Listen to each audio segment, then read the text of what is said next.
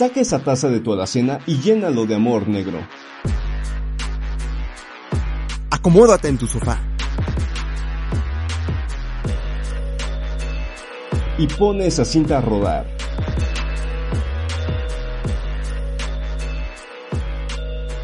Bienvenidos a Desvelados con Café, el podcast donde muy pocas veces dormimos a la semana porque nos la pasamos hablando de cine, siempre con un pedazo de cielo en la mano. No importa qué tipo de películas te gusten, aquí siempre habrá un espacio para analizar, criticar, aplaudir, pelearse y enojarse por un metraje, canción o videojuego. Y estamos aquí en una nueva semana.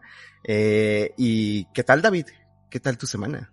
¿Qué Daniel? Este, aquí andamos una semana más en este grandioso podcast y bueno ya sabes que la, universidad nos tiene un poco, pues, medio muertos con tanta tarea, pero pues eh, ahí la estamos llevando, ¿no? Tratando de buscar un tiempecito para estar descansando y ver películas, ¿no? Exactamente. Es lo, que nos gusta. Y hoy tenemos un invitado, pues, muy peculiar. Eh, no sé si lo conozcan y si no, pues deberían. Eh, su nombre es Herminio Edeki y tiene un canal YouTube llamado Cinecdoque, que antes se llamaba Cine para Millennials. Eh, ¿Cómo estás, Herminio? Hola, muy bien, muchas gracias. Eh, yo muy feliz de que me inviten aquí a, a, platicar un rato. Muchas gracias por invitarme. Ah, no, no, muchas gracias a ti por aceptar la invitación, la verdad. Es el primer, el primer contacto grande que tenemos. Eh, siempre lo hacemos con, con personas de nuestra facultad que les interesa varios temas como la música. Hemos entrevistado a cantantes, a personas que quieren dedicarse a comentarios de fútbol, de deportes y todo eso, pero a un youtuber así como tal, no. Ah, bueno, pues eh, me, me, da gusto, me, me da gusto eh, iniciar la, la, sección de youtubers en, en este programa. Entonces ah, estoy feliz, muchas gracias. Muchas gracias a ti. Y pues nada, eh, ¿qué, ¿qué, tal tu semana, Herminio? ¿Qué tal, antes que nada? Eh, bastante bien, bastante cansado, he tenido varias cosillas que hacer y he, he estado saliendo en estos días, entonces ha sido un poquito pesado el el tener que salir y, bueno, eh, eh, es decir, salir en el contexto en el que salimos ahora, ¿no? De, de la pandemia, que no es como salir antes, pero eh, bien, bien, de momento todo bien. He, estado intentando esto, estas últimas semanas ver una película diaria, entonces me levanto, me despierto como a las 6 de la mañana para ver una película. A veces no lo, a veces no lo consigo, a veces sí, pero ahí más o menos voy. Eh, voy más o menos al día, a veces trato de ver dos si puedo y así hay mucha exageración, tres, pero eso es como de las, de las cosas de mi rutina, entonces eh, siempre digo que hay que como que implementar, eh, si algo te gusta tienes que hacerlo, entonces si te gusta ver cine tienes que ver cine, entonces por eso he estado como un poco más cansado de lo normal porque me despierto a veces un poco más temprano, pero todo bien, fuera de eso, todo tranquilo. Te entiendo, te entiendo. Yo igual me despierto muy temprano en la mañana para tomar clases y los días que me dejan libre la hora yo los ocupo para ver películas. Por ejemplo, el otro día vi eh, The Elephant Man de David Lynch, la primera vez que la veo. Y está muy padre, la verdad. Y es un tema ver películas a las 5 o 6 de la mañana, despertando. Así que está muy curioso, está muy curioso. Eh, y pues nada, vamos a iniciar con este podcast. Hoy tenemos un tema muy interesante porque vamos a hablar de los youtubers de cine eh, ya viendo todo el contexto en el que vamos. Pero antes, como siempre, eh, ya no es especial de terror, así que ya no tenemos experiencias paranormales, aunque eh, sí tenemos, lo que tenemos son recomendaciones. No, no sé si tú quieras empezar, David, con una recomendación que tengas. Sí, justamente tengo esta serie que he estado viendo las últimas semanas, se llama Succession, de HBO. Y bueno, más que nada la empecé a ver porque había ganado demasiados premios, tanto en los Emmy como en los Golden Globes al inicio del año. Y quería ver si las, expectativas, las, expectativas daban para, para, para los premios que había ganado, ¿no? No sé si me estoy explicando. Entonces La, empecé a ver y la verdad es que quedé bastante fascinado. Soy muy fan de, la, de las series de HBO porque aparte pienso que tiene una narrativa muy bien estructurada y siento que también no son, las formas en las que ellos escriben sus series no suelen parecerse. Hay unas que son bastante diferentes a otras, ¿no? Si tú vas a la serie, por ejemplo, de, a una de True Detective, nunca se va a parecer la narrativa, por ejemplo, la de Euphoria, Game of Thrones, entre otras, ¿no? Y, también podemos incluir la de Watchmen. Este, a cualquier persona que esté escuchando el podcast le, le recomiendo 100% alguna serie de HBO. Y bueno, ¿de qué se trata Succession? Como su nombre lo dice, se trata de una sucesión de una de las compañías más grandes de comunicación de los Estados Unidos. Obviamente esta empresa es ficticia dentro del mundo de esa serie, pero e, es bastante curioso, ¿saben? Porque te, te tratan a los personajes principales pero son realmente, ellos son realmente los malos. Ellos hacen, generan muchísimas polémicas, ellos tienen competencias entre ellos mismos con la finalidad de que puedan llegar al trono máximo, ¿no? Que es el ser el CEO de esta compañía, que no solamente tienen medios de comunicación, sino que también tienen este resorts, tienen también como empresas de, de navegación, entre otras. Entonces, como este, sí, sí te deja pensar muchísimo en cómo son las relaciones, pero más que las relaciones sociales, las relaciones entre familia y cómo es que el poder las puede llegar a romper. Es una serie bastante, no diría que cruda, pero que sí hay que tener en mente que lo que vas a ver es, es algo fuerte por los temas que se manejan un poco. Ok, ok, ok. Se, ve muy interesante. Eh, no sé si la quieren ver.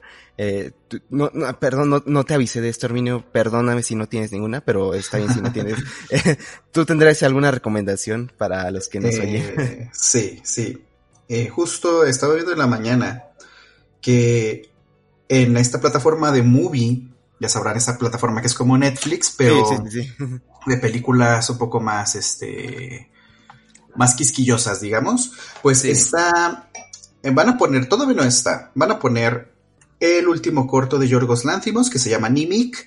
Oh. No hay otra forma de verlo legal, o sea, o bien en buena calidad en internet, así que va a estar el 27 de noviembre en Movie, por si les interesa checar. Eh, bueno, de, por sí la plataforma es muy buena, entonces si ya tenían Movie o si quieren eh, aprovechar la versión de prueba o contratar el servicio va a estar Nimic de Yorgos Lantimos el 27 de, noviembre. Es un cortometraje eh, muy interesante. Es un tipo que, no, voy a decir mucho, pero dura como 15 minutos. Es un tipo que, que, digamos, tiene una rutina y de pronto hay una persona que irrumpe en esa, en esa rutina y empieza a imitar todo lo que él hace. Eh, básicamente ese es el cortometraje. Es muy bueno. Yo recomiendo que eh, para 27 de noviembre que va a estar ahí, pues vayan a verlo, aprovechando que va a estar de manera legal y se va a ver bien en una plataforma accesible, entonces ahí está la recomendación. Exactamente. Eh, para los que no saben, Yorgos Landimos es el director de ah, Dogtooth, Dogtooth, eh, The Lobster y The Favorite. The, Favorite y otra más, no recuerdo cuál. Tiene, es. que tiene varias películas, tiene tiene Alpes también que hizo en Grecia, es un director griego. Hizo La Langosta, obviamente, y también hizo El Sacrificio de un Siervo Sagrado. Exactamente. Eh, que también fue como más o menos famosa, pero es, muy buena. Y la última que ha hecho hasta ahorita es The Favorite. Y ya después hizo este cortometraje que se llama Nimic. No sé si, es decir, tiene todo su estilo. No sé si de ahí vaya a desarrollar una idea mucho más grande. Podría ser, no lo sé, pero eh, sí, él es Yorgos Lantimos. Exactamente. Y yo igual tengo una recomendación esta semana. Bueno, yo esta semana, perdón por el corte, yo esta semana voy a recomendar una película que vi tres veces, se llama Arrival de Denis Villeneuve. Esta película, eh, pues, pues la vi principalmente porque le voy a hacer un, un video, eh, no explicando su final ni nada de eso, sino relacionándolo con el signo de Saussure, el signo de Pierce y cositas ahí. Es como que un ensayo de la película, eh, no, no, tanto copiándome de tu estilo Herminio, perdón por eso, pero es, es que es una inspiración muy fuerte, pero eh, es una película muy interesante porque te percibe eh, la idea de que los alienígenas llegan a la Tierra, sin embargo, eh, e, en la película no atacan a nadie, somos nosotros los que estamos estamos susceptibles a atacarlos porque no sabemos qué es y ya bien dicen que eh, el humano le teme a lo que no comprende. Así que es una película muy interesante, la pueden encontrar, es, muy accesible, la pueden encontrar en cualquier, creo que en, muchas plataformas de streaming, pero eh, se recomiendo mucho, es el director que va a estrenar el próximo año, desgraciadamente, la película de Dune, de igual de eh, la adaptación del libro. No, no sé si ustedes ya la vieron. Eh, Arrival sí. Bueno, Dune obviamente, ¿no? Eh, sí, Arrival ya, ya este, ya la vi, es muy buena. Yo igual estoy justo, justo va a ser el último video que voy a hacer este año, un video sobre oh. Arrival. Qué chido, qué oh, chido. excelente. Sí, está, sí, estoy trabajando ya en eso, eh, pero sí, sí, a mí me encanta esa película y ese director es muy, muy, muy bueno. Sí, promete muchas cosas para el futuro, igual que, como lo decías en, ah, pues, por si no saben, él tiene igual un podcast con una chica llamada Miroslava. Eh, han hablado de directores que me gustan mucho a mí, eh, por ejemplo, Jordan Peele, eh, Robert Eggers y eh, demás directores igual que series como Bojack Horseman y Fleabag, no, Fleabag y, sí, esa, esa misma, y por lo que sé, todos estos directores son aún muy jóvenes y, pueden en un futuro hacer una cosa grandiosa si, si no se detienen con todo esto del coronavirus. Y por lo que veo, el, futuro brilla muy bien para el cine, no tanto el comercial, sino para un cine un poquito más que va por otras, por, otras líneas, no, no tanto en lo comercial.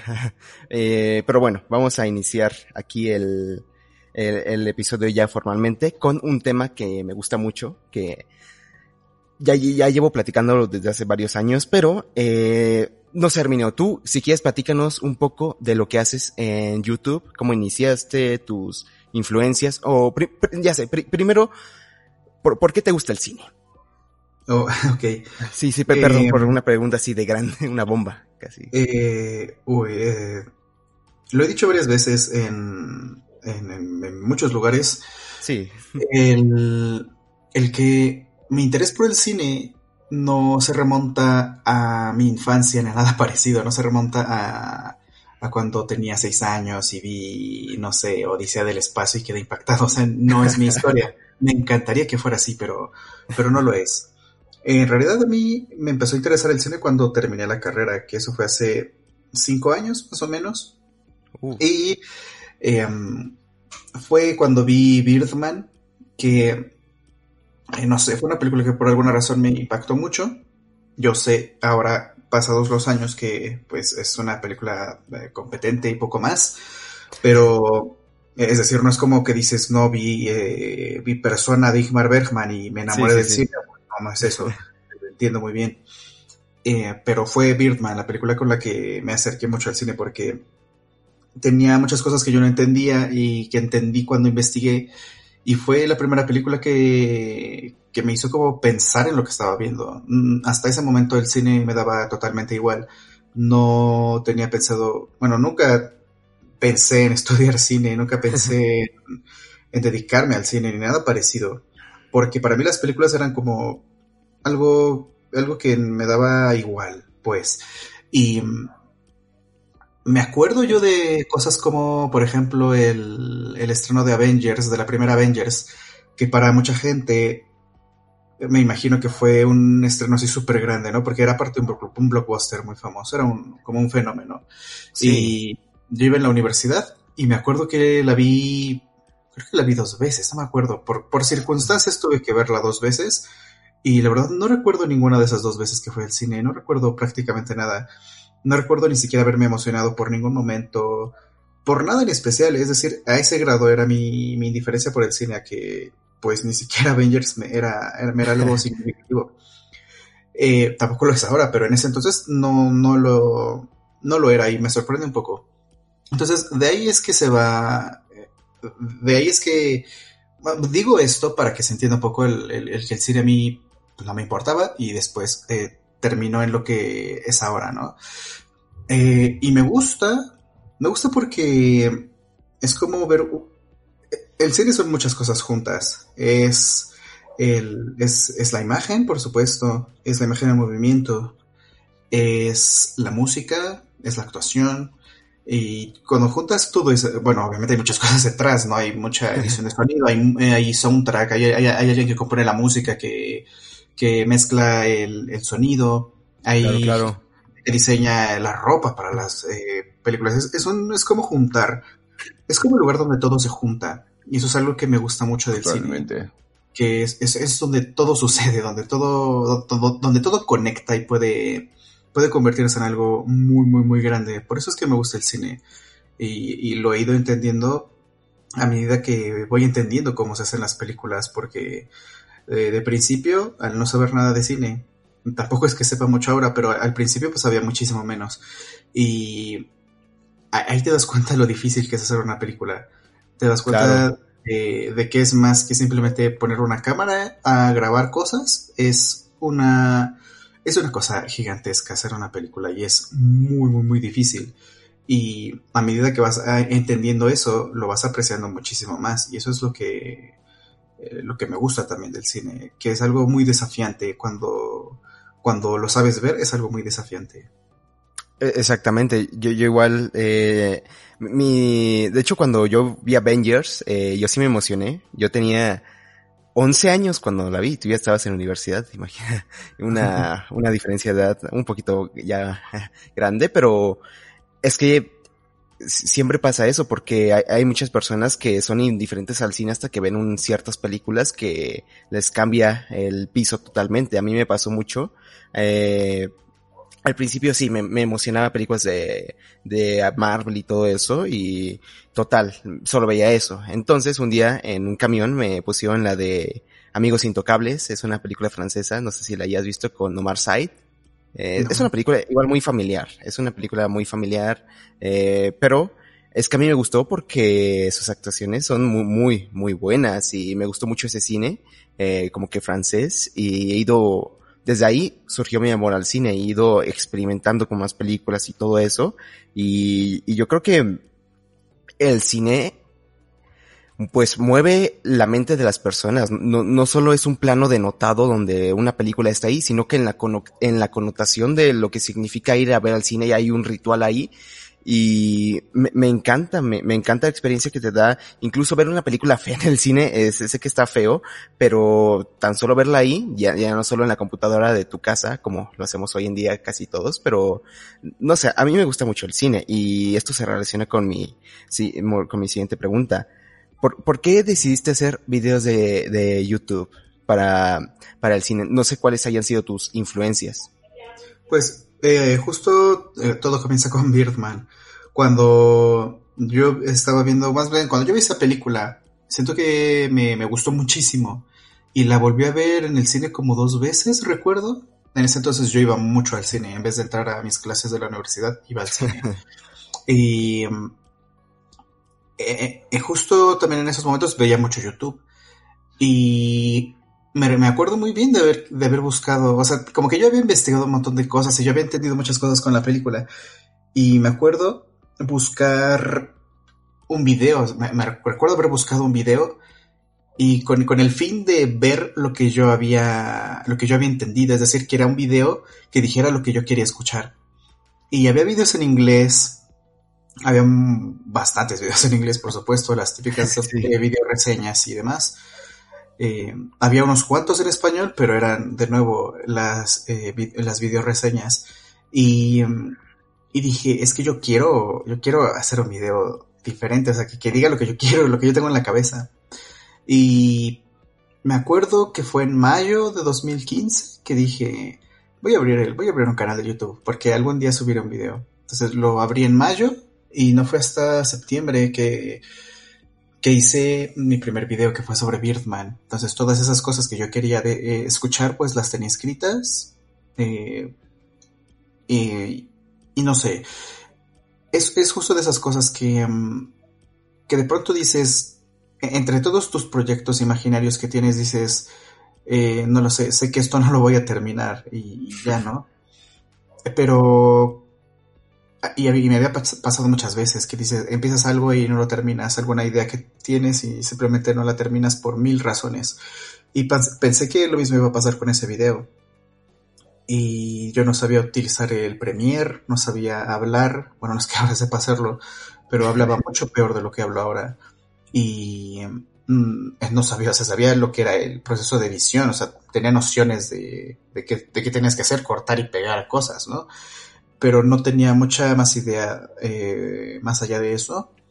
Y pues no lo sé, fue muy chistoso porque cuando me di cuenta el video estaba terminado. Cuando me di cuenta el video ya estaba listo y dije, ah, ya lo terminé. Y, y lo subí. Me acuerdo que en exportar ese video con una laptop muy vieja, tardó 24 horas en exportarse. O sea, era, una, era una locura. O sea, no sé ni siquiera, que, ya no me acuerdo de la computadora, no me acuerdo con, cuál era o qué especificaciones tenía, pero 24 horas, 24 horas era una exageración, porque a lo mejor no, no recuerdo ni siquiera si estaba en Full HD o en HD, era cualquiera de las dos, Eh, bueno, el video sigue ahí en YouTube. Entonces, no sé, eh, me imagino que es Full HD. Y aparte, dura veintitantos minutos. O sea, no es como que exporte una película de dos horas. Entonces, sí, 24 horas fue muchísimo. Y fue bien complicado el, tener que esperar para la exportación. Pero bueno, pasaron las 24 horas, subí el video, en ese entonces tenía un internet muy, muy, muy lento y me acuerdo que igual tardó un montón, no me acuerdo cuánto tardó en subirse, pero me acuerdo que yo tenía que salir ese día, salí de mi casa, eh, dejé subiendo el video y, y, ya como a las 3 de la tarde el video ya estaba arriba. Y, oh. y dije, ay, qué padre, ya tengo mi primer video, qué emoción y, veo mi correo y decía eh, que el video infringía las, eh, las reglas de derechos de autor en YouTube y que estaba, estaba bloqueado, estaba bloqueado en todo el mundo. Y dije, no puede ser, lo voy a tener que reeditar, voy a tener que modificarle algo y esperar otras 24 horas a que se renderice una vez más. Y pasó, lo hice y ya el video se puede ver. Eh, a, día de hoy ahí está, todavía es el primero. Es un video muy malo, es un video terrible en el que no sé hablar, en el que se escucha que se nota que estoy leyendo un texto, se nota que no puedo abrir bien la boca, es decir, como cosas muy básicas que tú tendrías que tener en tus nociones cuando estás haciendo algo así, eh, pues te das cuenta que, bueno, ya años después te das cuenta que de todo lo que estaba mal, pero en ese momento para mí era pues mi primer video y era algo que había hecho yo de manera competente, según mi, cabeza. Y por fin existía ese video, por fin existía ese video que yo quería ver, que dijera lo que yo quería escuchar. Y fue así como surgió el primer video de, del canal. Y fue así como decidí hablar de, de Birdman. Y a día de hoy, eh, digo, me parece un muy mal video, pero lo que digo creo que representa mucho, y las ideas que tuve ahí creo que representan mucho el tipo de, contenido que hago hoy en día, porque ha, sido algo que desde ahí, digamos que ha sido, se, ha ido sembrando, ha ido creciendo poco a poco hasta lo que es ahora, en cuanto me refiero a la calidad de lo que hago y en cuanto a el nivel de ideas que tengo y cómo las trabajo, creo que eso es el, lo destacable. Y sí, o sea, veo, bueno, ya no, ya no vuelvo a ver mis videos cuando los saco, pero me acuerdo de lo que digo y digo, eh, pues, hay, hay, como que buenos detalles, hay, hay buenas observaciones que no había hecho nadie en YouTube, que no había dicho otra persona y creo que eso es lo valioso en una plataforma donde, bueno, y en un lugar donde el contenido es muy repetitivo y abunda muchísimo, es bueno encontrar ese esa oportunidad de decir algo que no se ha dicho o de decirlo de una forma en la que no se haya dicho eh, antes. Y yo creo que esos son dos principios que, definen el trabajo que hago, que, que, tengo que responderme yo antes de hacerlo. Eh, puedes decir algo que no, se haya que no se haya dicho antes o puedes hacerlo de una manera distinta, de una manera diferente, de una manera que no se haya hecho antes. Si la respuesta es sí, pues lo hago y si la respuesta es no, intento buscar la forma y si no puedo, pues no lo hago porque simplemente no le veo ningún sentido. Y, wow. y me preguntabas un poco por las influencias. Yo en, en ese entonces veía mucho YouTube, no tanto, ahora ya no tanto, o, ya no veo contenido de cine en general, veo más como videos de otra cosa, ¿no? Pero lo, en ese entonces veía un montón de videos de, de YouTube y era, ¿qué año era? Era 2015 eh, y había, había unos canales que iban empezando, había canales que, que eran, como estaban en su mejor momento, como eh, de los canales en inglés Every Frame a, Every Frame Painting, que es como, no sé si haya sido el primer canal que subió el formato de cine ensayo, no lo sé, pero creo que sí, o por lo menos es de los primeros, y si no, por lo menos es quien popularizó el, formato en YouTube. Claro. Y ahorita ese canal eh, sigue existiendo, pero ya es el proyecto finalizó, ya no van a tener nuevos videos desde hace un par de años que terminó el proyecto, pero en 2015 estaban más o menos muy activos porque eran dos personas trabajando en el canal, ya había video una vez cada tres meses o seis meses, o una vez al año prácticamente había videos, pero lo que hacen era muy muy bueno y, veía mucho ese canal eh, y Nerdwriter, que eran como los más populares en ese entonces. Ya después, Después surgió eh, Lessons from the Screenplay y otros más, pero principalmente eran esos dos en inglés. En español veía muchos, eh, veía muchos los típicos canales que existían de, de cine en español en ese entonces. Sí, si, quieres puedes decir, si, si, no quieres no, no, no quiero. No, no, no, no, tengo problema. Eh, veía a Gaby Mesa, veía a Alex Montiel, a Caja de Películas, y yo creo que esos tres canales principalmente. Eh, y pues eran, eran como el contenido que yo consumía porque era lo que había en español y no sé, por, alguna razón me gustaba verlos. Ahora pues evidentemente no, pero en su momento sí, sí los veía y, y los consumía como, no como fan, pero pues los veía porque era lo que había. Y Sí, por, por, por, mero entretenimiento, o sea. Sí, sí, sí. Eh, yo creo que igual ahorita lo que pasa en YouTube es que esos canales, ese tipo de canales como Alex Montiel, Gaby Mesa, igual un poquito, pero eh, como, no sé, Andrés Navi, uy, Dios mío, ese, ese tipo, ese tipo. Pero yo creo que yo, si viera un video de ellos sería por mero entretenimiento para ver qué dicen, no tanto de que me aporten algo, sería para en lo que lavo los trastes veo un video de estos porque no tengo nada que ver y e, e, es que es lo que, lo, que pasa hoy en día en YouTube, según yo lo veo, es que muchos suben reseñas y suben un buen de cosas, suben, ya sabes, la típica crítica eh, diciendo esto es lo malo, lo bueno y lo raro de tal película, tal película. Entonces yo los veo y no, realmente no aportan algo o, no aportan eh, un contenido tan diverso de lo que hacen, porque si ves todos sus videos, pues todos son iguales, o sea, todos se parecen, no hay tal cual eh, una, una diferencia de contenido, pero es lo que pasa hoy en día, por ejemplo, hay una película que salió, que fue la de Mulan, esa la vi ilegalmente yo hace tiempo, y es una película horrible, es una película horrible, Dios, pero lo que pasa es que muchos youtubers eh, ya nuevos y que ya tienen un tiempo, se agarran de ese tema para exagerar su título diciendo la película más horrible, el live action más horrible de Disney.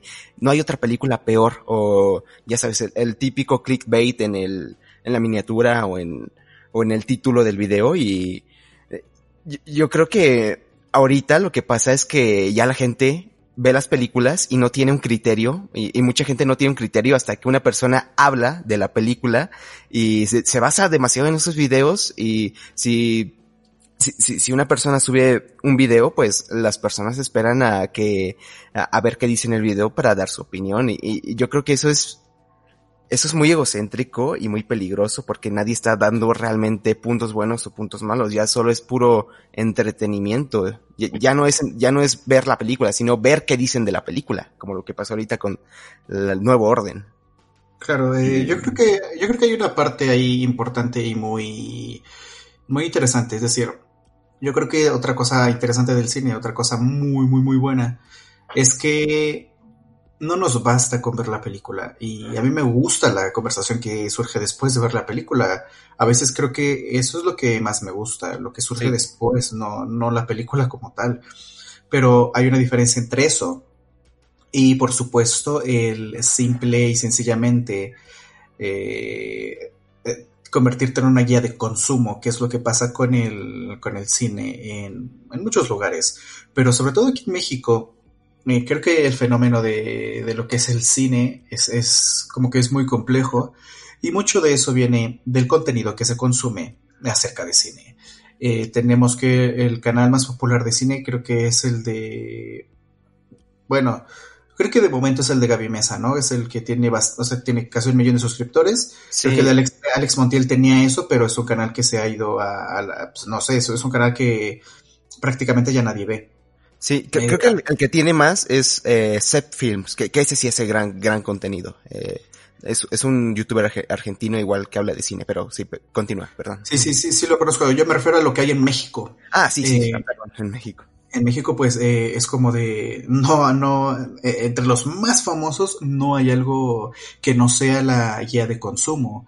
Y eso habla mucho de, también de el cómo vemos el cine, porque lo vemos nada más como eso, como, como un producto que vas a consumir y ya, y no está mal porque esa es su, su función principal, ¿no? Es, es una industria, es un negocio y tú vas, lo compras y lo consumes. Pero eh, no existe, eh, yo que sé, un Lessons from the Screenplay en Claro. español. No porque deba haber un equivalente, no creo que ese sea el punto, pero no hay ese nivel de apreciación. Es decir, eh, Lessons from the, from the Screen- Screenplay puede tener 5 millones de, visi- de visitas en un video. Eso en México, en el, o en el contenido en español en general, Es casi imposible. Primero es imposible que alguien lo haga. Bueno, no, no que sea imposible, pero nadie hace un trabajo a ese nivel. Y segundo, no hay quien consuma ese contenido. No, no, el, el contenido está ahí. Y creo que la gente está tan acostumbrada a ver el, el formato video reseña, eh, que lo, lo puedes hacer bien como lo hace Fernanda Solórzano, o lo puedes hacer como lo hacen otros youtubers, eh, que no tienen ese, ese nivel de, de- de- bueno, que no son tan profesionales, digamos.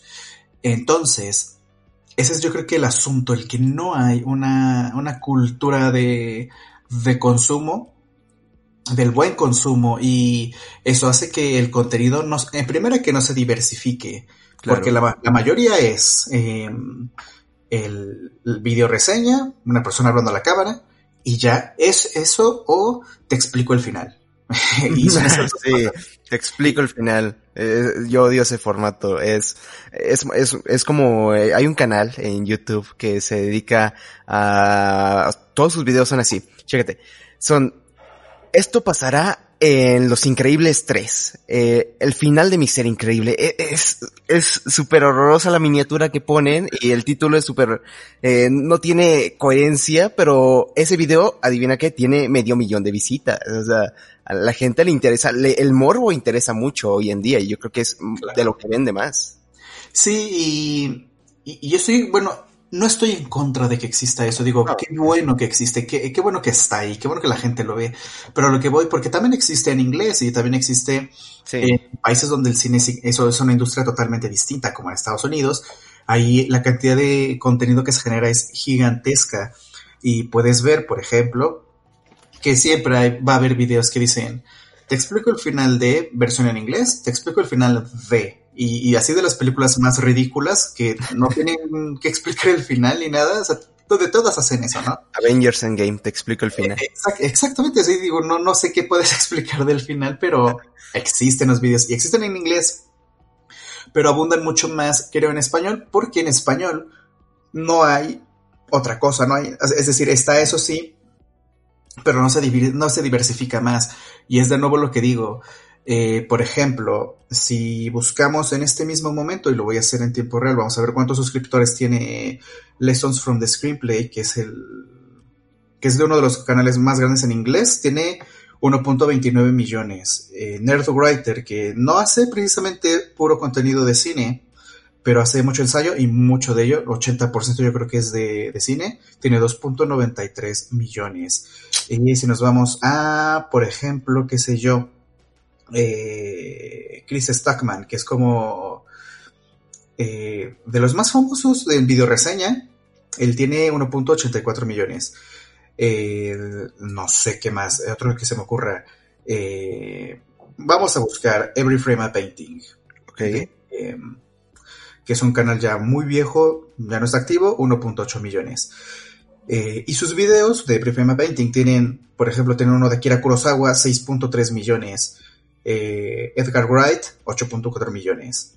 Y Jackie Chan, 19 millones. Y sí, por un lado, entiendo que demográficamente hay más gente que habla inglés que gente que habla español.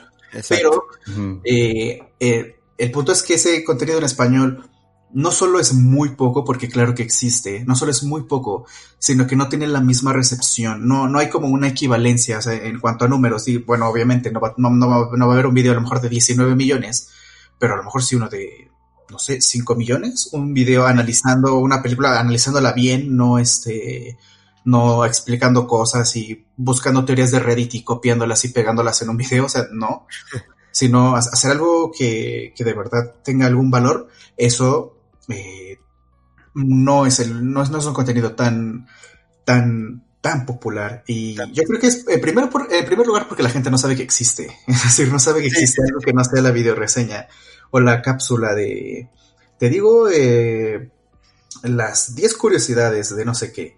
O algo que también ahorita está pasando mucho en la plataforma y que lo acabo de notar, es que hay eh, muchos videos de de, de, de, hablar de la película en, no sé, 10 minutos. Es decir, Ajá, la película en 10 minutos. o, el, o el te cuento la película en 7 minutos, o el, en 15 minutos, así. Exacto, y de nuevo, no, no, no, no estoy diciendo que desaparezcan esos canales, pero sí veo una tendencia a no ver la película y a ver esos videos y a decir, eh, bueno, eh, ya la vi porque ya me la contó un video de YouTube.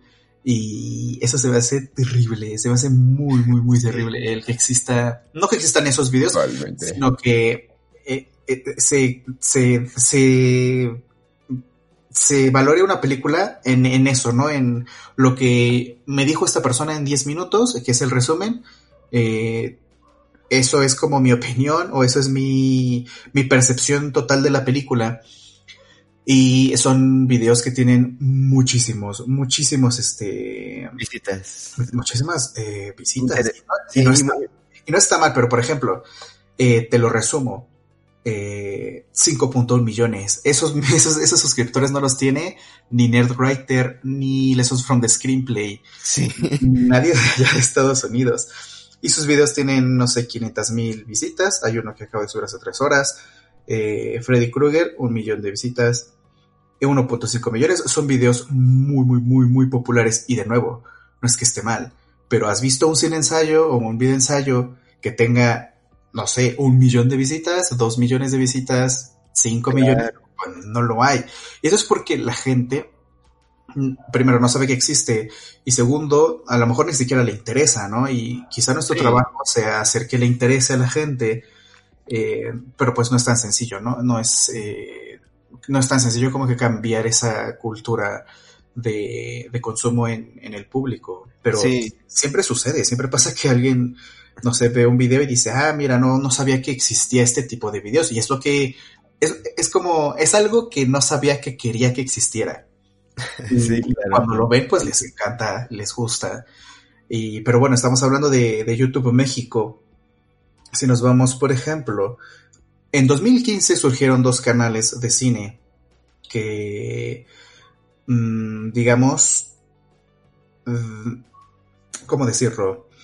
Que desafiaron por completo el cómo era hablar de cine en México y en español, pero sobre todo en México. Sí, sí. Eh, Zoom F7 y Cine obviamente. Sí, obviamente Cine y Zoom, F7, uff, una gran admiración, igual que tuyo. Yo creo que son grandes admiraciones para el trabajo que hacemos muchos aquí, pero así síguenos contando, a ver. Y eh, son dos carreras que surgen el mismo año, curiosamente. Y ellos me entrevistaron hace dos años, me parece. Y hace poco, eh, por razones del destino, tuvimos que ver la, la entrevista en vivo en, una transmisión que yo estaba haciendo. Me pidieron que viera la entrevista. Y en ese entonces digo, digo cosas que sí, como que muy presentes hoy, porque yo, a, mí me preguntaban algo así como que qué opinaba precisamente de YouTube.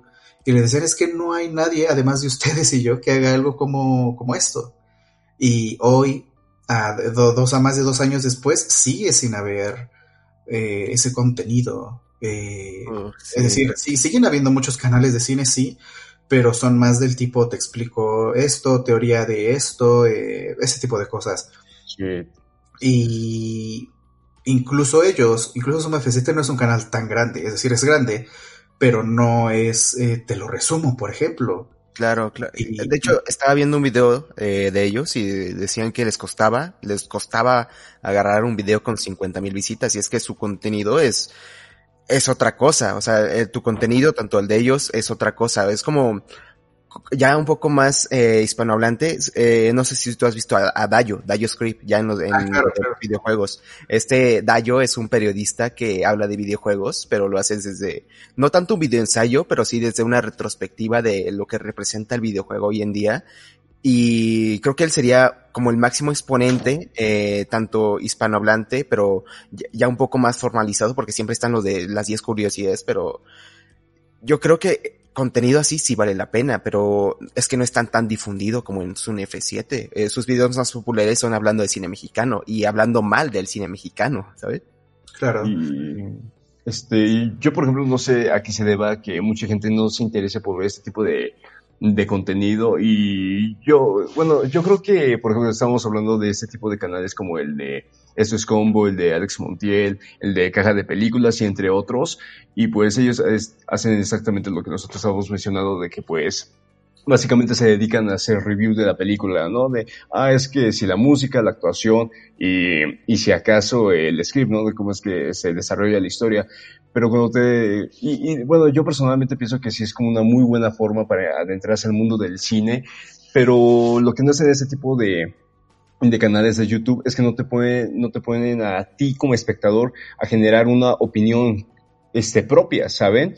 ellos te están constantemente dando, diciéndote las razones por las que la película está mal o buena, y tú como espectador hasta dónde generas tu propia perspectiva de lo que es la película, ¿no?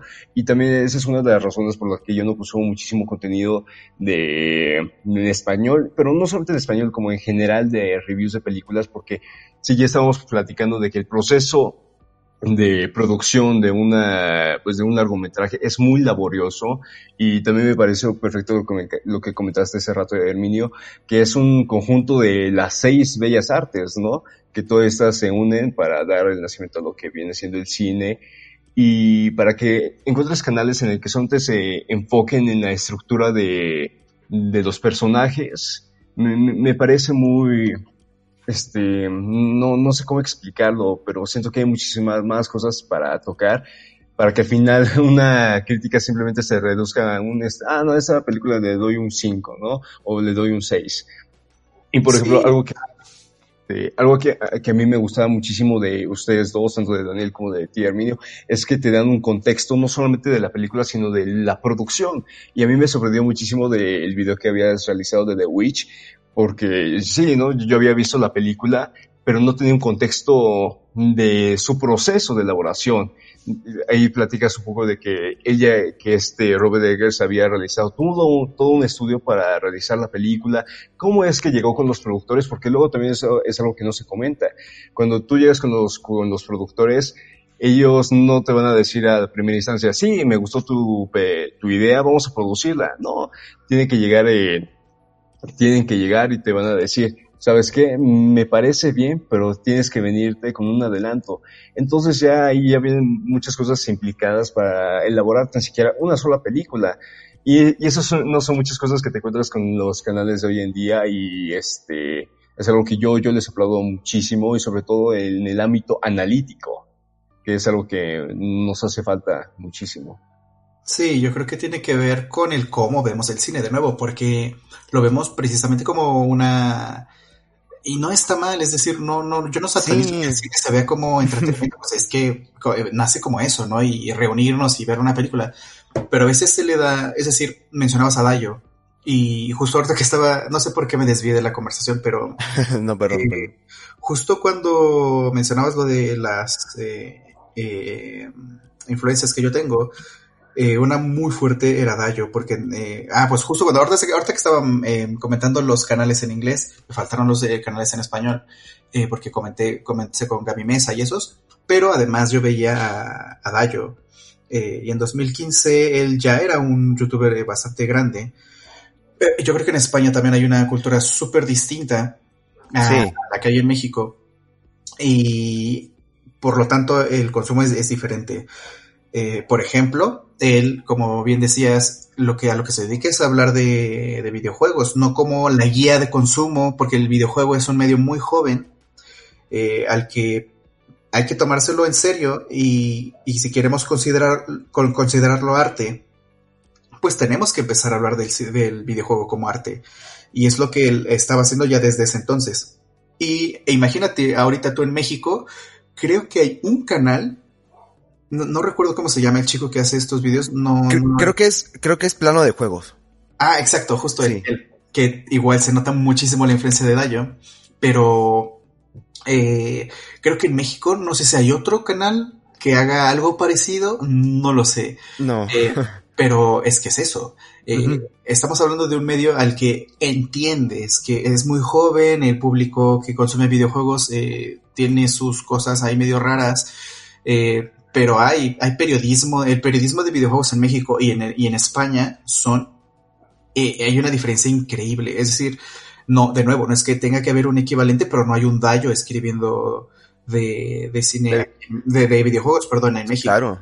No hay, eh, no hay un medio como Anait Games, como Vandal, por ejemplo, eh, que se dediquen a revisar los juegos desde, desde, desde, otra perspectiva. Es bien complicado. Entonces, ahí ya vemos como similitudes, pero de nuevo, regreso al videojuego. El videojuego, eh, pues es un medio joven. El, público también suele ser muy joven. Eh, tiende a ser, tiende a tener, tener características muy tóxicas de pronto, eh, pero está el esfuerzo. Y en Estados Unidos, pues hay muchísimos más canales, ¿no? Que se dedican a, a, la revisión del análisis de videojuego. Pero entiendes ahí que haya muchos, muchos más canales que analizan al videojuego como producto, porque así se le ha, se le ha, concebido, se le ha concebido desde el principio, ¿no? De, ah, bueno, pues eh, vamos a ver qué tan divertido está el juego. Eh, y los gráficos, eh, pues más o menos.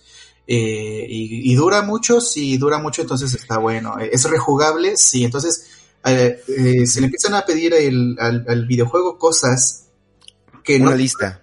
Que no le pides a otra, que no le pides a otras artes. Es decir, sí, la, sí, sí. La, la, rejugabilidad, eh, que es, es, un tema de, del que dices, bueno, cuando te has puesto tú a, a, pensar en si una película la puedes volver a ver?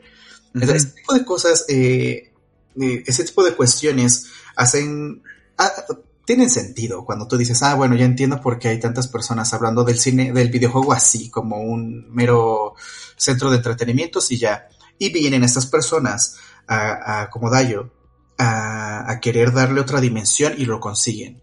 Pero con el cine pasa al revés, con el cine ya es un, un, un medio muy, muy bien establecido que se ha ganado el respeto, que hay premiaciones, eh, premiaciones de verdad, no como los, eh, las premiaciones de videojuegos, sino premiaciones en serio, ¿no? Que, que premian la, cine, la, cinematografía, el vestuario, eh, todo, ¿no? Y no hay eso en, en, en, en, los videojuegos, ¿no? No hay, no hay un premio, a, hay premio a juego del año, por supuesto, que se lo va a ganar, eh, no sé, de Last of Us, algo así, ¿no? Sí, Pero sí, sí. no hay un premio a mejor diseño de niveles, por ejemplo. Eh, entonces, ese tipo de, de cuestiones, ese tipo de, de, de, cosas, las vemos en el cine eh, y en, en, en, cómo se habla de cine en México. Y eh, es lo que digo, aquí se invierte, en vez de, de, hablar de cine ya especializadamente, de, ah, bueno, es que el cine es, un, es el séptimo arte, ya está muy, muy, muy bien consolidado entre el público y que hay una diversificación del cine muy interesante, no en el videojuego cuesta un poco más percibirla. Aquí, en vez de hablar bien de cine, en vez de hablar de cine desde todos los puntos que puedes tocar, pues la gente habla de cine como si fuera un videojuego, en el sentido despectivo, es decir, y hablan de, ah, este, ¿cuánto dura la película? Pues a lo mejor estuvo medio lento al principio, pero después ya agarra ritmo, ¿no? Que son las, las palabras que siempre, sí, sí, sí. siempre dicen esas palabras, como ritmo, lento, la actuación estuvo tal, eh, el, no sé, había un hueco en el guion, por decir, ¿no? Ni el guion ni lo han leído a lo mejor. Entonces, eh, son, eh, eso es algo que a mí me molestaba en ese entonces. Yo era un poco más reaccionario en mis primeros videos en cuanto a criticar ese tipo de cosas. Eh, pero sí, volviendo a lo de Dayo, sí, él me influenció mucho en ese entonces porque dije, ah, yo quisiera hacer algo así, pero de cine. O sea, yo no, no, no hacer lo que él hacía, sino eh, significar lo que él significaba para, para hablar de cine, eh, él en videojuegos y yo en cine. Y me acuerdo que hice igual mi, mi video, eh, y eso es otra de las, eso no lo había contado hace rato. Cuando hice el video, y ya se publicó y todo, ya estaba bien, eh, en línea y todo, eh, le pasé el video a Dayo por Twitter, y le dije, oye, hice este video, eh, no sé si puedas verlo. Y yo ahorita digo, no sé cómo me atreví a, no sé cómo me atreví a mandarle ese video, porque es como, pero es lo que tenía, ¿no? Para mí era pues mi video, ¿no? Sí, sí, sí, sí. Se lo mandé y sí me contestó porque lo vio, es decir, yo creo que lo iba viendo en vivo y me iba comentando, me comentó como 20 tweets de todo lo que estaba mal con mi video. Wow.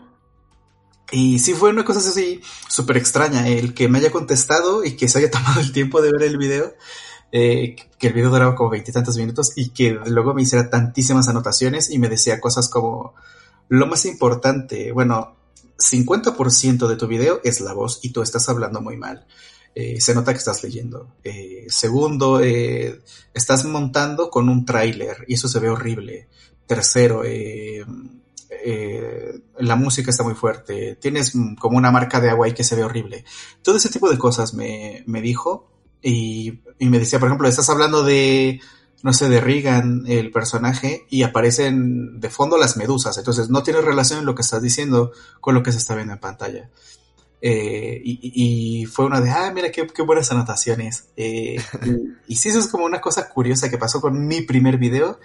Y pues no sé, desde ahí y desde siempre he intentado mejorar, he intentado eh, que mi contenido vaya a otro lado. Y, precisamente lo regresando ya a lo de, del cine en México y el contenido de YouTube en México, pues es bien, bien, bien curioso cómo, es decir, no sé si hay otros canales que, que, hayan intentado hacer lo que yo hago, porque incluso dentro de, dentro de estos dos canales, entre SumF7 y yo, creo que hay una diferencia muy grande entre el contenido que hacemos. Sí, sí, lo, he visto, lo he notado, porque ellos eh, se dedican mucho a cifras, se dedican mucho a, a no contar una historia mientras cuentas el video, mientras tú eh, tú vas desarrollando tu ensayo, vas metiendo eh, voz, vas metiendo ritmo, oye, ritmo, y la, ahí está otra vez la palabra, pero vas metiendo esas eh, connotaciones en tu voz que hacen que se que suene muy bien. Eh, sí. Yo, creo que sí hay una diferencia entre ustedes dos. Sí, creo que es, son, hay intenciones muy distintas. A mí ellos me parecen a veces un poco más, no lo digo de manera despectiva, un poco más la labor de reportaje y, y mencionar. Y creo que es importante porque no había nadie haciendo eso. Claro. Eh, entonces, eh, por ese lado me parece muy importante y destacable. Sí, sí, pero yo, ah. No, sí, sí, pero, pero, pero, ellos están como que en ese lado, yo estoy en un lado totalmente distinto, ¿no? eh, como que estoy en otra órbita, yo totalmente. Y no sé si dentro de, y eso es lo que iba, no sé si haya gente, más gente que quiera hacer algo como lo que yo hago, y, y si las hay, eh, no sé cómo la están haciendo para que vean sus videos, porque a mí me cuesta es decir, a mí me cuesta que vean mis videos porque es, es un contenido todavía más de nicho, todavía más, este, todavía más, eh, no sé, no sé cuál sea la palabra, no creo que sea tan digerible como algún otro video, no porque sean súper complicados o algo así, sino porque eh, pueden llegar a ser extraños en, cierto, en ciertos puntos y puede eso llegar a incomodar a la gente. A mí, bueno, y creo que también a Zoom le llegan a decir esos comentarios de de es que son muy pedantes eh, y no sé exactamente a qué se refieren, pero justo en el video de Hereditary que acabo de subir hace poco, alguien me comentaba que era mm, eh, muy pedante, así puntual, dijo. Yo, yo, vi ese, yo vi ese comentario, lo, lo subiste a Instagram y me reí mucho porque, ¿a qué se refiere con eso? O sea, pues está hablando de la película, refiriéndose a otras películas, pues es muy normal que tú no veas eso, pues es otra cosa. Sí, y bueno, y ese es un poco de repente el miedo de hablar de otros directores como de Ingmar Bergman, que, eh, que yo apenas lo empecé a ver hace poco, eh, y me empecé a ver muchas de sus películas, y, y dices, bueno, ¿cómo voy a hablar de Ingvar Bergman en un video?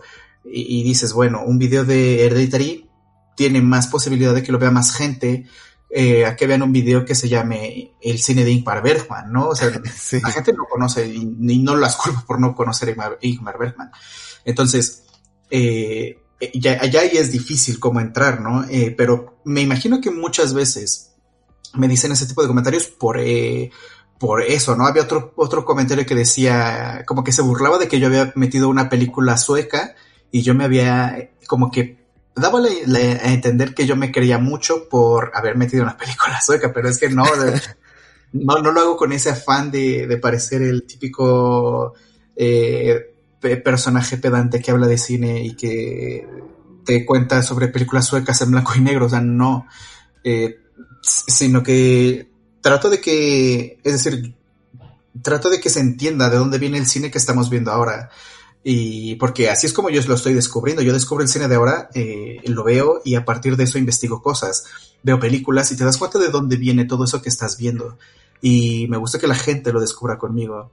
Por eso en este caso hablé de, de, de Ingmar Bergman, no porque yo sea un conocedor de Ingmar Bergman, sino porque eh, lo acabo de descubrir con, con Ari Aster y, y, creo que eso es lo valioso, ¿no? El, el, el que más, a dónde más te lleva una película, no nada más de está buena o no, la veo o no, y luego qué, eh, puedes irte a muchísimos lugares más y ya si alguien quiere ver, es decir, sé que no todas las personas que van a ver mi video de ahí se van a pasar a ver a Ingmar Bergman, pero con un par de personas que lo hagan y digan, ah, quiero ver esa película, ¿cuál es? Porque me lo han preguntado.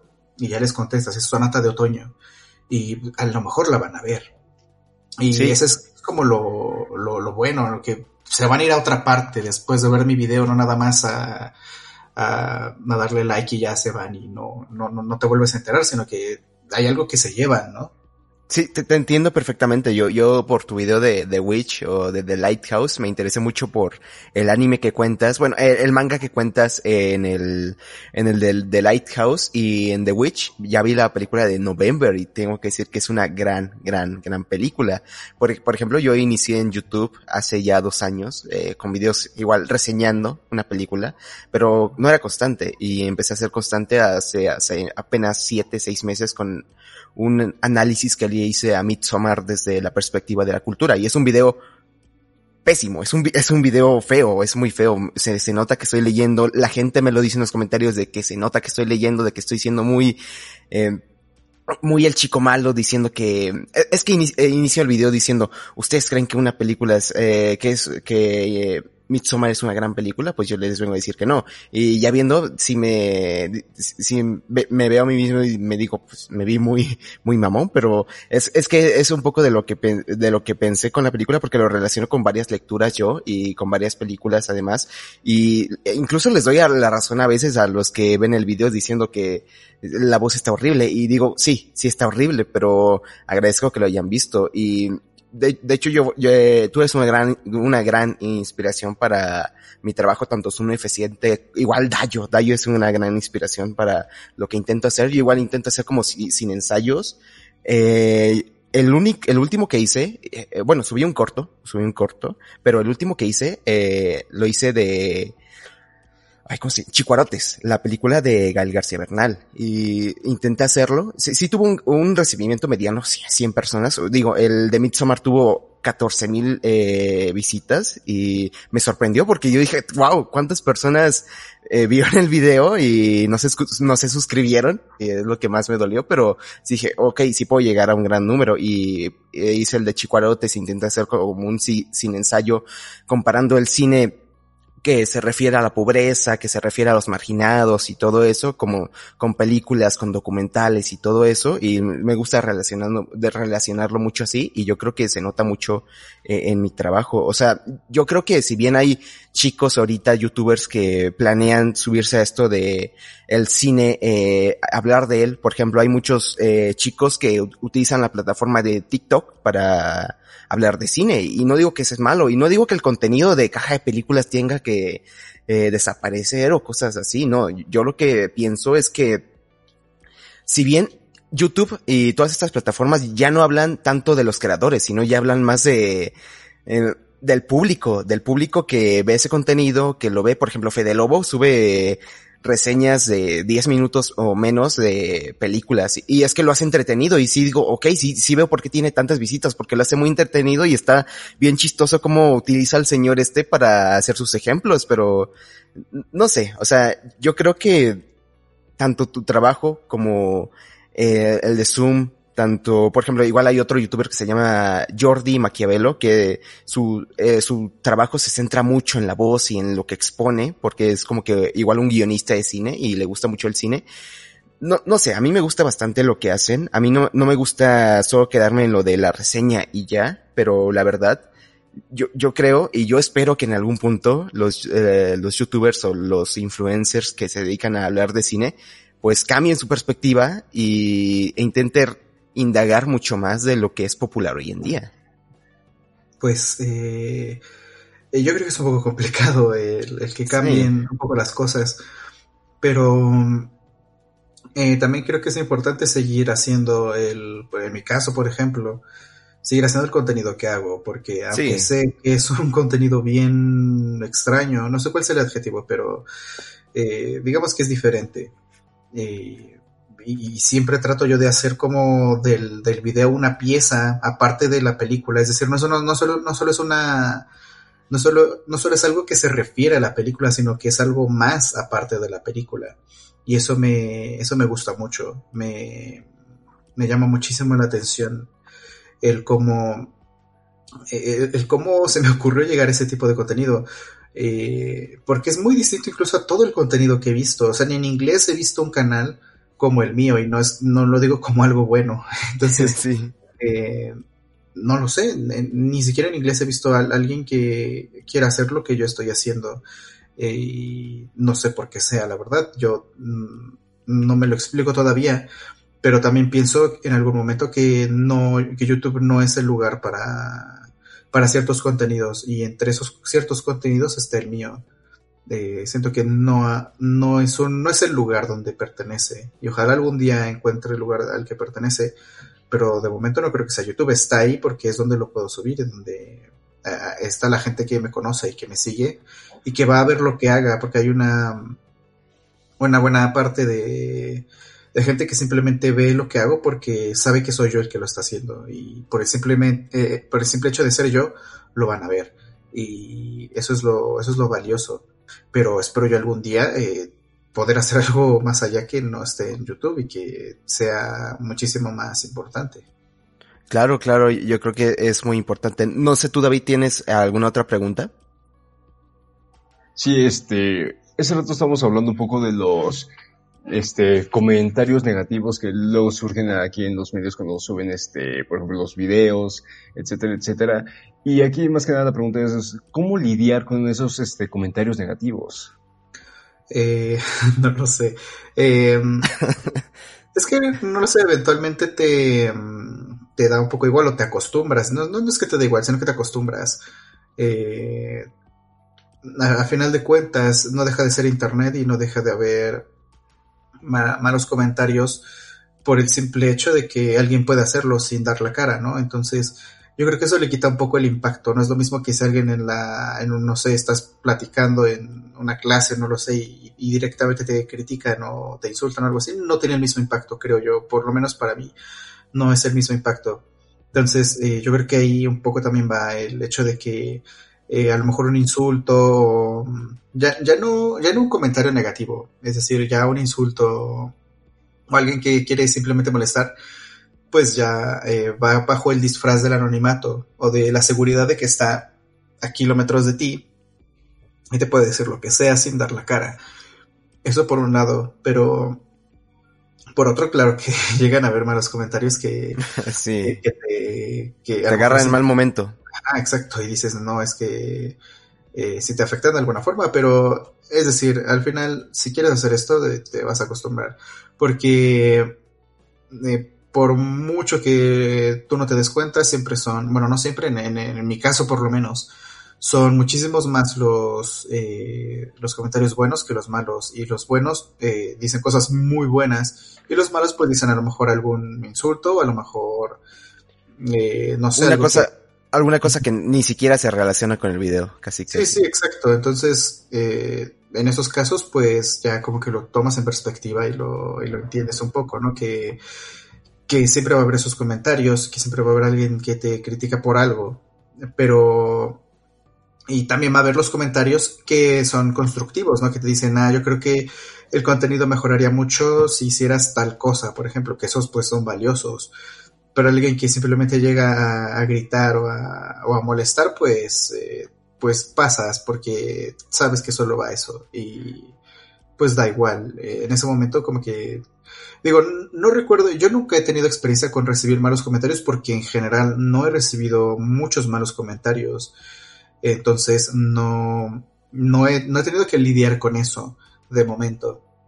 Exacto. Pero, ajá. Y, y, y es que yo, yo sí luego veo los comentarios de tus videos y digo, wow, sí, sí, sí, sí, se pasa donde lanza. Por ejemplo, hay uno, el de Doctor Strange, que te dicen, ja, en tu cara, ahora crees que opinas lo mismo después de Avengers Infinity War y, tu comentario le respondes eh, exactamente pienso lo mismo y, yo creo que es muy acertado ver todos estos comentarios. Y es que tienes una gran variedad de videos tú, eh, Herminio. Por, ejemplo, tienes el de La La Land que igual te acusaron mucho en los comentarios de pedante, de pretencioso y cosas así. Y no, porque sinceramente yo lo vi y quedé fascinado con tu exposición y con otros videos como por ejemplo en el Hilo Fantasma o el de The Walking Dead o el de The Witch, el primero que subiste. No sé, son videos espectaculares lo que haces y aquí te va una pregunta. Eh, última pregunta. ¿Qué es, ¿Qué es lo más difícil eh, de hacer el sin ensayo? Eh, yo creo que lo más difícil es como tal el proceso de, de tener que hacerlo y y saber que no habrá un millón de personas que lo vean. Eh, eh, porque de pronto, es decir, eh, yo lo hago con gusto y es algo que, que, disfruto y que creo que no podría estar sin hacerlo porque siempre estoy pensando en eso, en, cómo hacer algo relacionado, en cómo, no sé, cómo presentar algo con imagen y con video y, y con audio. Entonces es algo en lo que estoy pensando constantemente, pero eso no significa que Mm, que, que no me cueste, ¿no? Es decir, es como un camino muy difícil que hay que recorrer. El, crear algo como lo que hago es bien, bien raro, porque aparte lo hago solo, es decir, no hay nadie que me ayude entre eso y todas las cosas que tengo que hacer afuera de, de lo que son los videos. Es, de, pronto es como un infierno y es algo que odio y es algo que estoy escribiendo y, y digo, eh, no puedo con esto, no puedo más, no puedo seguir escribiendo, pero eventualmente terminas de escribir y de pronto te, te topas con que tienes que grabar la voz. Y si eres como yo, eh, si eres una persona insegura como yo, estar escuchando tu voz es un martirio. Entonces, es decir, mi voz es horrible, eh, sueno como un imbécil. Eh, y, y, estarlo, estarte escuchando una y otra y otra vez y después, eh, justo en el montaje, es de seguirte escuchando, seguir viendo, rellenar 20 minutos de audio con imágenes, eh, que es súper pesado. Ahí se convierte ya en otro lenguaje, en otra dificultad. Y mm, se convierte ya en, en, algo ya delirante, ya cuando estás ahí es de... Sí, sí, sí, sí. No puedo creer que esto va a ser el video, se ve horrible, se ve fatal. Y luego sigues avanzando, sigues eh, poniendo la música, vas, vas estructurando y de pronto te das cuenta que ya lo terminaste y dices, bueno, creo que no quedó tan mal y, lo ves y te gusta verlo y, y, por fin lo, lo, terminas, lo, lo, subes y la gente lo ve y te dice lo que te dice, es como de, ah, creo que valió la pena por cinco segundos porque ahora ya estoy pensando en el siguiente que tengo que hacer. Y, pero para mí es un, no sé, es como...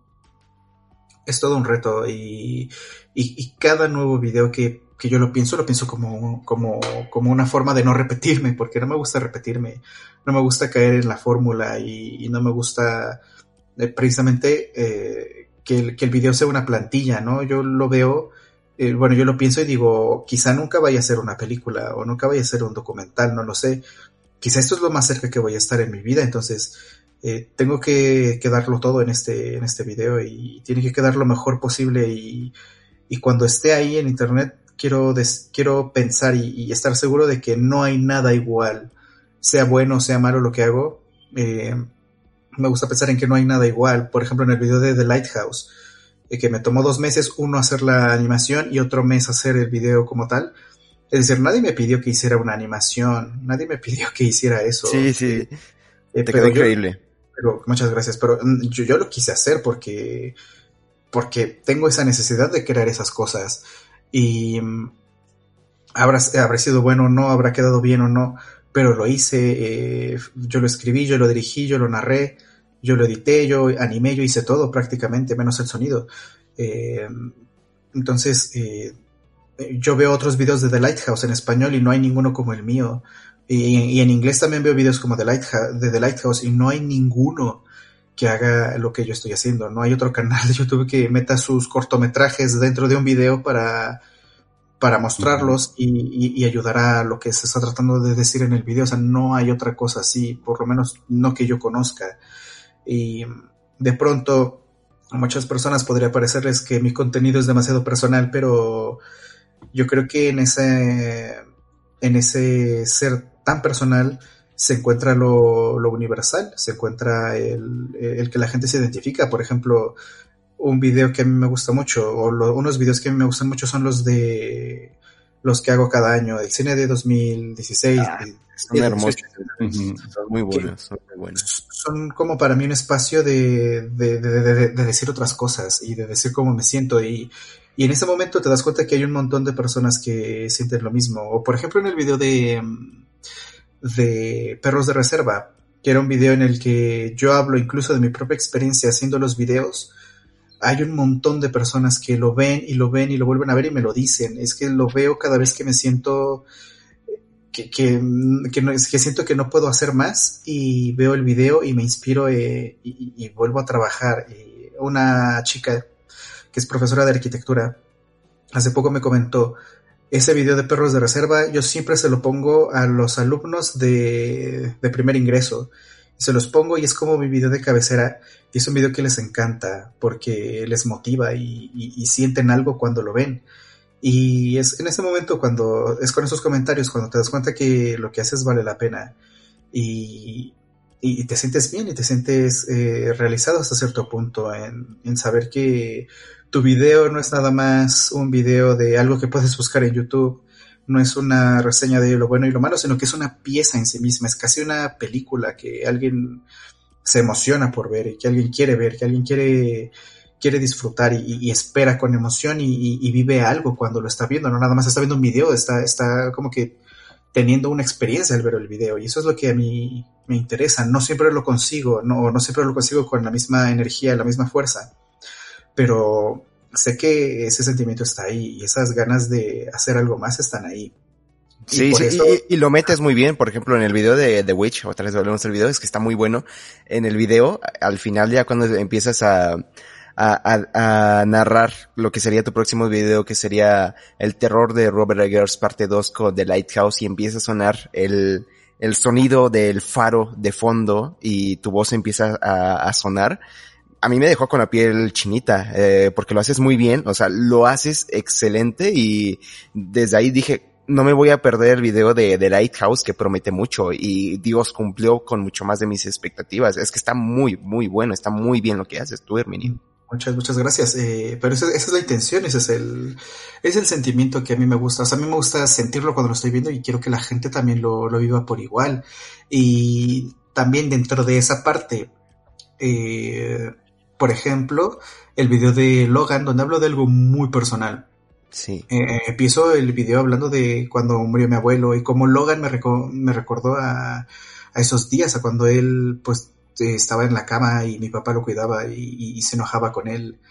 Eh, y como esa misma relación entre Logan y Charles Xavier es, es igual, es decir, es algo muy personal, pero no es que el video se trate de mí es algo que, aparte de que es un sentimiento universal y que mucha gente, muchas personas pueden identificarse con lo que pasa, sirve para plantear de qué va todo el video. Y eso es algo que a mí me gusta mucho, el, el, el que puedes permitirte ser muy personal para, para algo como esto, porque sí es un canal de YouTube, pero es mi canal de YouTube, es mío y, y, y yo puedo hacerlo y, y, me gusta cuando se, se, revela esa parte de, de, quién está haciendo eso, porque creo que es importante. Y al final, aunque seas muy personal, eso evoca sentimientos universales si lo haces bien. Por ejemplo, el video de Arrival que voy a hacer. Es un video que va a ser muy personal. El principio y el final van a ser muy, muy personales.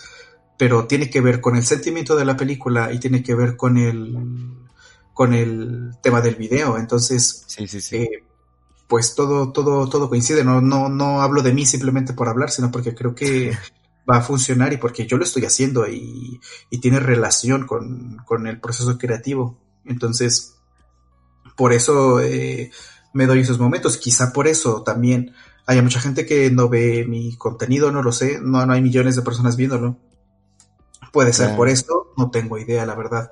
Pero eh, el simple hecho de que funciona, eh, no me importa si es en un millón de personas o en mil, Eh, pero el hecho de que una persona diga sentí algo y me dieron ganas de llorar o algo así, pues para mí es misión cumplida. Y, por ejemplo, viene el video de Sacrificio de Servo Sagrado de Yorgos Lanthimos.